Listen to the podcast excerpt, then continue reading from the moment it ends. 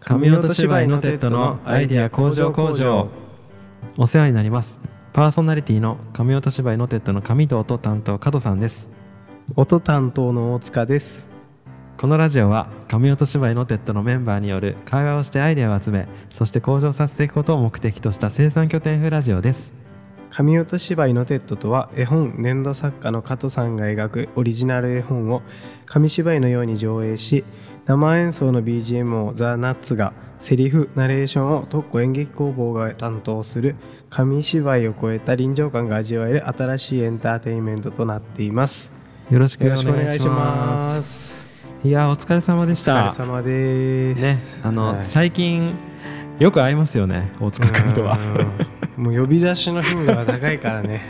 よく本当にねお会いしますけど、うん。やばいよマジでね今日もね、さっきまでまあちょっと、まあ、お世話になってる、うん。まあ某商業施設とうん呼んだ方がいいのかな、ね、まあまあお打ち合わせでね、うん打ち合わせでね、ううん。んまあなんか、うんいい感じにお話がねまとまればいいかなというところですね。ね、もう今日はもう一仕事終えた後のねもうねね。こうクールダウンタイムでクールダウンタイムのラジオ収録という,、ちょっと喋ってばっかりの一日ですか。そうだねそうだね。今日はしそうだね。一日今日ナスでも喋ってたからねめちゃめちゃね。ねえお疲れ様ですよ本当。ね。まあそんな感じなんですけど、うん。先日もねあのーまあ大塚君だけじゃなくて、うん。まあノテットのメンバーにたくさん来てもらって、うん。あのーまあいよいよ本当にサザンクロスホール公演の時の、うん。あのークラウドファンディング、うんうんうん。まあそちらの返礼品を、うん。もういよいよ皆さんにお送りする時が来たというか、まあそうですね、うん。満を持してね。満を持してね。うん。みんなにメッセージカードをねうん。それぞれ書いてもらったり、うん。まああとちょっと手元にあるんだけどあの新作の絵本。うん。まあ、こちらあの竜の島の冒険うん。の、まあ、続編にあたる物語、まあ、加藤大輔のもう最高傑作 と言ってもいい。いやあの僕の最高傑作は次回作なので。常に。常に次回作が最高傑作進化をやめない男ですからね、はいいやこれチャップリンの名言なんだよ。えそうなんだ。そう。チャップリンね、うん。あのあなたの最高傑作の映画は何ですか?」うんって言われて毎回うん。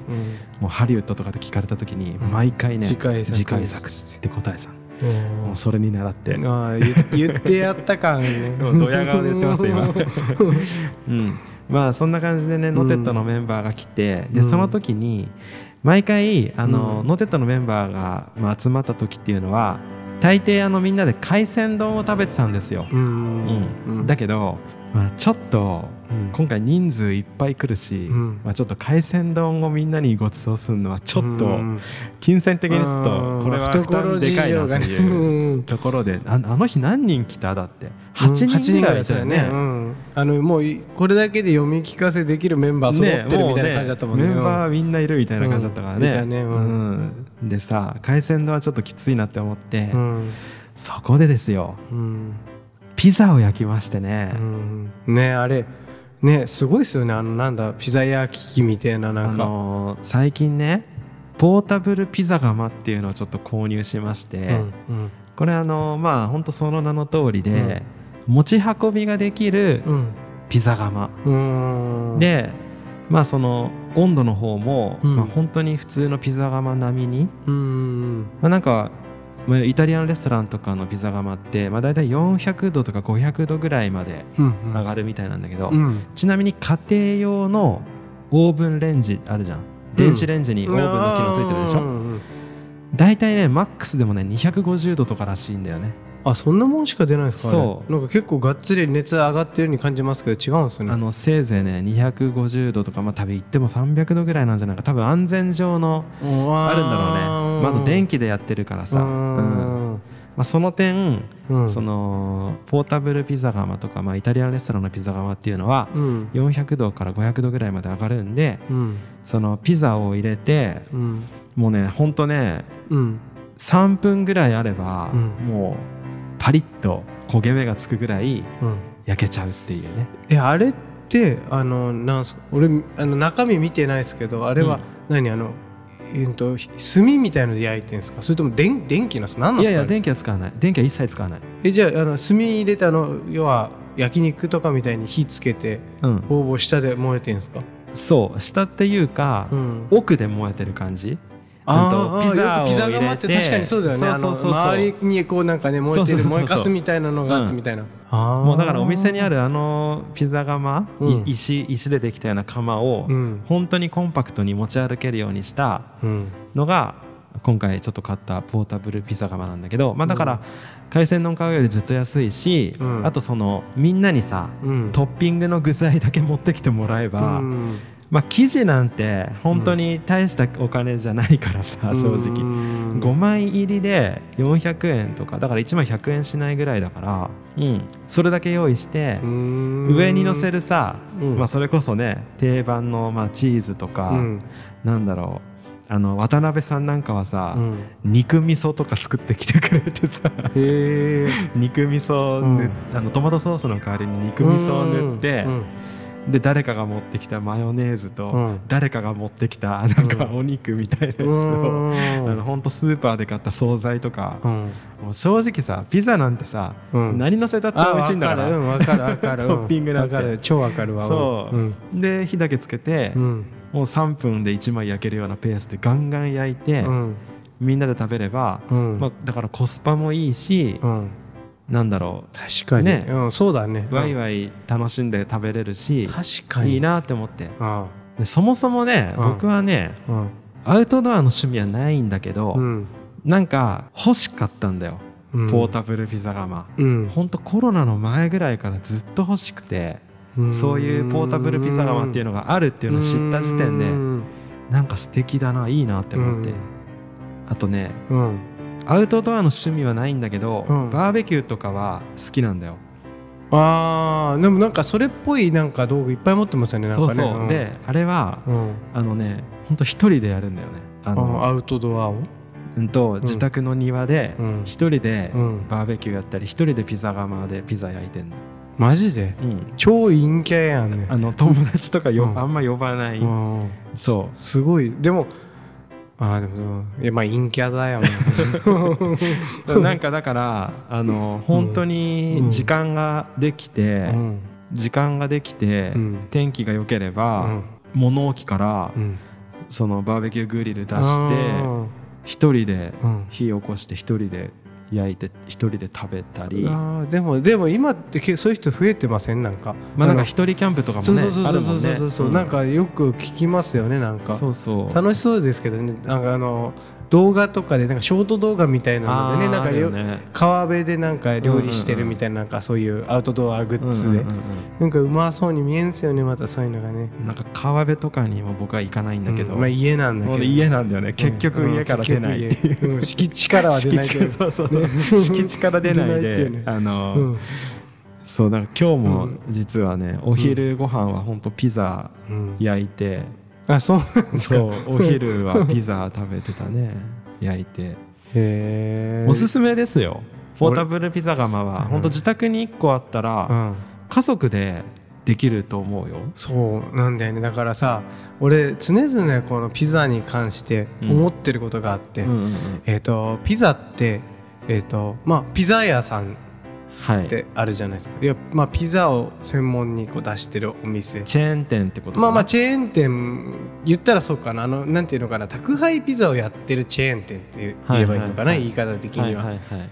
ああいうところのピザってうん。まあなんか大きいサイズとかで、まあ、2000円とか3000円とか普通にしちゃうじゃないですか。まあいい値段するよね。でじゃないですか、うん。でもあのパスタ屋さんとかで、あのうんピザも食べ放題ですよみたいな、お店あるじゃないですか。うん。ああいうところのピザって要はその食べ放題ですよみたいな。うん。その要は同じピザなのにそのすすさまじくその価値価値のその金額の差がすごいじゃないですか。いやそれめっちゃわかる。わかります？これでなあのー俺常々そういういや高い方のピザ屋さん、うんだからあの2枚買うと1枚無料とか,、はいはいはいはい。かそういうことすることにねあのどんどんどんどんその商品価値をこう疑ってるというか。あー。もうだからその金額に対してやっぱり原価がかかってないっていうのがもうまあ透けてもう見えるわけですよね。こうはいはいそういうふうに仕事とかに関わってなくてもなんかうん。バカでも分かるというか、うん。高いもの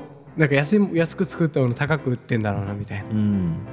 でも安いピピザ食べ放題のピザが決してまずいわけじゃない。わけじゃないよね。美味しいんですよ。やっぱそれはもうそれで。あれなんか不思議だよね。そう。だからなんかそれをやっぱり常々思ってるからまあ詰まるところやっぱり自作するのが一番多分妥当なピザに関しては妥当なあのね金額なんじゃないかなって、本当にまあ今回自分でさそのピザ,、ピザ窯買って、うん。自分で焼いてみて、うん。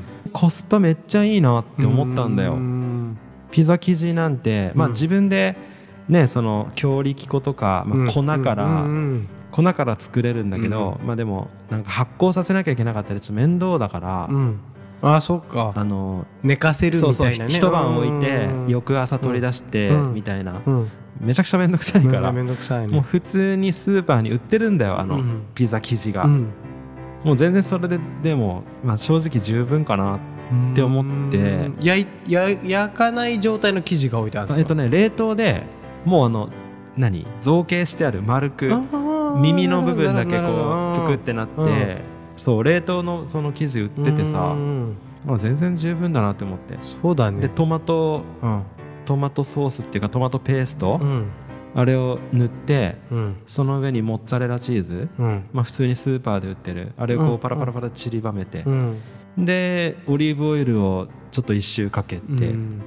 であとバジル。うん。バジルの葉っぱなんてうち庭に植えてるからさ、うん。それ洗ってちぎってさ、うん。乗せてさ、うん。焼いたらもうマルゲリータですよ、そうだよね。原価いくらこれっていう確かに。でもなんか案外それがさシンプルイズベストで一番う。まかったりす一るんだよね。番美味しい、うん。あの個人的にもうマルゲリータ大好きうん。で、俺も好き。変になんか凝ったうん。具材乗っけなくても、わかるわかる。なんかねそういうなんかいっぱい乗っててもそれはそれでねシーフードとかも美味しいけそうど美味しいんだけどね。やっぱりピザって言ったらこうシンプルイズベストのマルゲリータみたいな。原点にして頂そうそう。点みたいなさそうそう。なんか別にろくな素材使ってなくてもなんか素材の味で戦えるみたいなね。あれなんであんな美味しいんだろうなっていうぐらいもうなんかもうベストバランスなんでしょう、ね。きっとね、ううんまいしだからあのふりかけでいうのり玉みたいな感じだよね。なんかもうこうね。最強の配合がされてるみたいな。もうそれだけでいいみたいな。うんうんう本当にねそうね。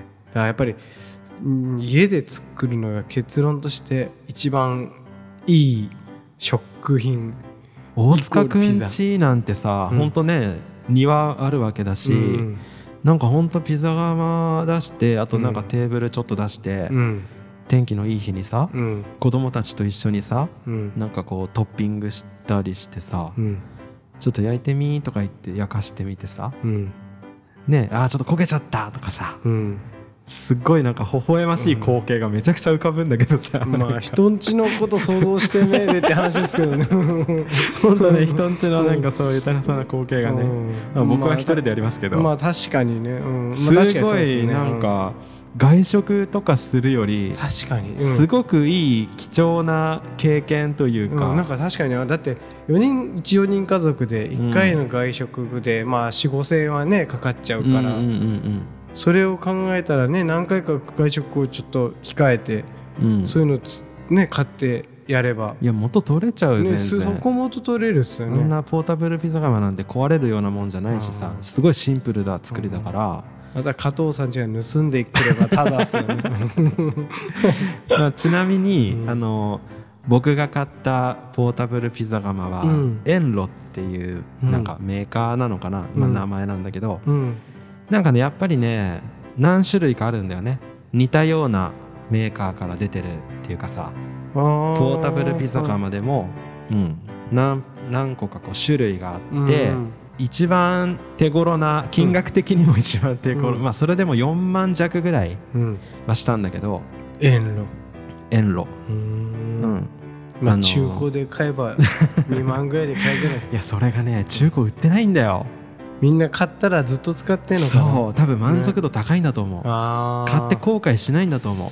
じゃあやっぱり加藤さん家から拝借するしかないですね。う んまあでもいいよ。あの全然貸すよ、うん。ほんと、ううん。ん、笑顔のために。想像した笑顔のために。塚くんちのね家族のためだったら全然貸しますけどねうん、あまあ、ありがたいですね。ちなみに僕が持ってるその遠路は、うん、あの燃料に関しては、まあ、さっき大塚君がちょっとお話あったけど、うん、その炭も入るんだよ、その燃やすところに。炭も入るんだけど、炭ってねやっぱこう火火がつくのがちょっと時間がかかる、あと最高の温度もねそこまで高くない気がする。うん、であとは、うんと普通にその辺の落ち葉とかあの、何？木材、コッパみたいなさあの木,、木を切った時に出る木？ああいうのでもいいんだけど、まあ、結局やっぱりあのそんなに、なんだろう火もつきづらかったりするので、一応ねペレットっていうね、うん、なんて言ったらいいんだろうな木のねクズじゃないけど、なんかチップみたいなあそうそうそう、一応そういうのが専門でアマゾンとかで売ってて、それ使うともう着火も早いし、うん、400度500度まで到達するのもすごい早いんだけど、うん、あの燃え尽きるのがすごい早いんだよね。多分20分ぐらいで、もう燃え全部燃え尽きちゃうから、うん、結構こう継ぎ足し継ぎ足しでやっていかないと、結構温度が保てない、うん、そのさっきからなんかちょっと温度に関して結構語ってるじゃないですか、うんうんうん、それが例えばそのうんとピザを焼くのに400度500度出なかった場合って、うん、なんかダメなんですか？そのなんか変なふうに焼けちゃうんですか？なんかよくわかんないですけど、ねうん、200度とかでやったことあるんだよ、うん、あの一応温度計がついてて遠路には。あの、うん、蓋蓋のところにね、こう温度計がついてるんだけど、上がりきれてない時に、うん、150度とか200度でやると、まあもうすっごい時間がかかる。あまあでも味は関係ないんですか？その時間かかるけど、うん、時間かかるのと、うん、ピザの下？下の面うん下の面が焼けない、なかなか。あ下の面から焼けるんじゃなくて下の面が焼けないそうそうそう。耳ばっかり焼ける感じ、あそう耳と上？あじゃあ本当にその熱気にさらされてる部分だけが焼けてみたいな。うんあその。焼肉とかと違ってこう下からやってるわけじゃないから。じゃないからそうなんだよ。あそうなんだ。で下が焼けないと破れる原因にもなるんだよね、そっかそっかそっか。強度的にね。そうそうそう。うんうんうん、でピザを焼く時って、うん、あのピザピールっていう、うん、あのなんかピザ専用のスコップみたいなやつさ、うんねうん、シャッて入れてさ。一度は使ってみたい あのあれね。ピザの下にシャッて入れて、ね。うんうん、それでこう引っ張り出してくるみたいな、うんうん、あれいいよねなんかね、でね、その100度とか200度でやってる時にそのピザピールを下からシャッて入れると、そのピザピールが引っ掛けちゃって、そこそれでグリップしちゃうんだグリップ。破っちゃったりあとうまくこう下に入らない。そのちょっとやっぱしっとりしちゃってるから。なんかお好み焼きみたいな感じで、ね、そうそうそうそう生生焼け生焼けみたいな。それでうまくピザピールに乗ってくれないとか。なるほど。これが400度とかまでいくともう全体が温まってるからもう下ももう結構こんがりしてくるし耳ももう間違いなく焼けてでしかも本当に90秒とかでパリッパリな感じになるから、ピザピールをシャッて入れた時にちゃんと救える。救えるっていう、ね、そう。悲惨だろうね。その救えなかった時のぐちゃってなった時さ。もう何回かやってる。だってさお好み焼きはさぐちゃぐちゃしてんじゃんもともとだからなんかさあの崩れちゃってもさ また成形し直せばいいじゃん、うん、ピザは悲惨だよねなんかね。ぐちゃってなったらさ。でしかもさ、うん、そのピザの、ピザ窯の下にはピザストーンっていう、あの炉の中に、まあ、石が入あの平べったい石が入ってるんだよね、うんうん、そのピザストーンの上で焼いてるんだけど、うん、そのピザストーンにぶちまけちゃうと、うん、もうそれ取れないんだよ。ピザストーン超熱いし焼き付いちゃうというか。焼き付いちゃうこびりついちゃうんだよね、うん、最悪ですね。でトングとか使ってもなかなか取れないしさ。結構ね温度は本当に重要。はあ、てか、うん、ね、じゃあ一応本当にそういうふうになんか石窯みたいにそのそのピザストーンがなんかその遠赤外線的ななんか、うん、そんな感じになってるってことですよね、うん、やっぱあれ大事なんですね大事大事。あの石の部分とかね。石大事。あそうなんだ。よう考えられてるっすね。考えられてるよ、この間もさ、ノテットのメンバーが来るからってことでさ、俺ね始まるさみんなが来る直前に、ピザストーンをね、洗ったんだよ。やっぱ恥ずかしくないように。汚い、うん、汚いピザストーン嫌だね。嫌でしょ？嫌だ。だからさ、うん、水でさ、うん、たわしとかでさ、うん、ピザストーンこうすごいこう一人でやってた時の汚れを落としてってさ、それでやったらさ、水吸っちゃっててさ、ピザストーンの温度がなかなか上がらなくて。あそっかそっかそっか。あの、うんあのね蒸し器みたいになってたじゃねメモリあの何？温度計上は400度とかになってるんだけど、なかなかねなんかピザのその下の面が、うん、えなんでこんな焼けないんだ？なんかいつもと違うなって思ったら、うん、あピザストーンだ洗ったからだって思って。ピザストーン洗ったらもう1日ぐらい天日干ししとかなきゃダメなんじゃないですか、ね、乾かせないと。あとはもう完全にその水気蒸発させないと、ちょっとね難しい、まあ、ちちなみにそれ水蒸発するのってどんぐらいかかった？んですかその火入れて結局だから1時間ぐらいはもうずっと焼け焼けない感じであの提供しちゃってて、うん、なんかみんなごめん帰ってごめんみたいな、だったら汚いままやってた方がよかった、まあ正直、汚いって言っても、うなんだろうちゃんと火は通ってるしさ 何まあまあでも直接触れる場所じゃないですもんねだって。うんとねピザストーンの上に置いてますダイレクトにペタって置くの？ダイレクトにピザストーンに置いてる。あそうなんだ。あそう。そうなんだ。ダイレクトにピザストーンだし、うん、そこでそのピザピールそのシャッてやってピザストーンの上で全部完結してるからまあまあ確かにだから気になるといえば気になるんだけど、うん、まあでも熱が加わってるし。熱加わってるし、あとそもそもこう常にこう何温度が高くなってるから、そのゴミゴミとかついたとしてももうパリッパリになってて、うん、まあちょっとそれもなんか美味しさの一つみたいな。ね、うん、うん、そこまで多分そんなに気にしてなくてもいいんじゃないかなとは思うんだけどまあ一応ね、うん、一応みんな来るからって思って、ね、よかれと思って洗ったんだけど なかなかねまあ本当日々勉強してる感じ。えー、まあでもそうっすよね。なんか俺俺もみんなよく分かんないけどそういうのをすげえ気にする人とかいるんですかね？そのノテットの中で。いやどうかな。めっちゃ潔癖なんですみたいな。いやもう汚いと食べられないみたいな人って今のところいないじゃないですか。今のところみんなこの間は気にしてなかった気がするけどでもねやっぱちょっと怖くてさ、うん、いたらどうしようって思って。ねでも可能性そのピザストーンを見た瞬間汚いピザストーンを見た瞬間いやもう大丈夫ですみたいな。そうそうそう。人に中にはまあまあな人なんか割合でいそうですけどね、うん、あのそういう潔癖みたいな。でもそれ言ったらさバーベキューのあの網、うん、あれも結構汚れるじゃない、うん、だからちょっと上ってなる人もいるいるんじゃないの、まあ、あれは大塚君は大丈夫？うん俺はあんま気にしないしなんか最近って結構あのバーベキューの網ってなんか100均とかで使い捨てのやつありません？ああそうなんかそれやっちゃう、うん、そういうのやっちゃうかも。なんかあのもう使い捨てのイメージがなんか強いというか。なるほどね、うん、だただねなんかうん、まあ俺は本当に気にしないですよ。落ちてるものとか食えるものって、うん、うん、そう僕も全然さあんま気にならないから、うん、まあちょっとこの話を聞いてちょっともうピザ食べるのやめようっていう人出たらなんか、ねまあ、その人にはあの海鮮丼を お出ししますので、そうだね。まあ新しいピザストーンを用意しておかなきゃダメかもしれない買えないやつをね、まあ本当あのピザ以外にもいろんなもの焼けるみたいなので、今後もなんかいろんなそうだね。ナンも焼けるらしいよナン。マジで？カレーとさ用意して。うわやりたい。ナン食べるとかさ。あのその加藤さんの友達の、うん。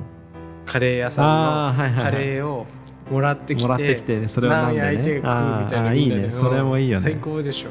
あとね普通になんかお肉とかも全然焼けちゃうみたいなので。最高だね、うん、まあちょっとレパートリーも今後増やしていってなんか、うんなんか振る舞えたらいいなと思ってます。うん。はい、なんかせっかくポータブルなら、そうそうそう。出先でやりたいね。そうそうそう。ね、キャンプ場行ったりしてもできるから。ね、出先でやって、うん、なんかそのイベントやった、そうね、昼食に、うん、みんなでこうピザストーンをするっていう。まあ敷地から出れるかな、うん、それが問題だよ、ね、うん、ドアからアウトしないといけないからね。まず僕が敷地から出るっていうところで、ね、そうだね、うん、敷地から出ることをまず目的としてね、うんはいそんな感じでじゃあ、ピザ談義ありがとうございました、はい。